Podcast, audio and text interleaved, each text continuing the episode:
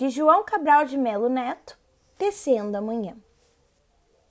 Um galo sozinho não tece uma manhã. Ele precisará sempre de outros galos. De um que apanhe esse grito que ele e o lance a outro de um outro galo que apanhe o grito de um galo antes e o lance a outro e de outros galos que com muitos outros galos se cruzem os fios de sol de seus gritos de galo para que amanhã, desde uma teia tênue, se vá tecendo entre todos os galos.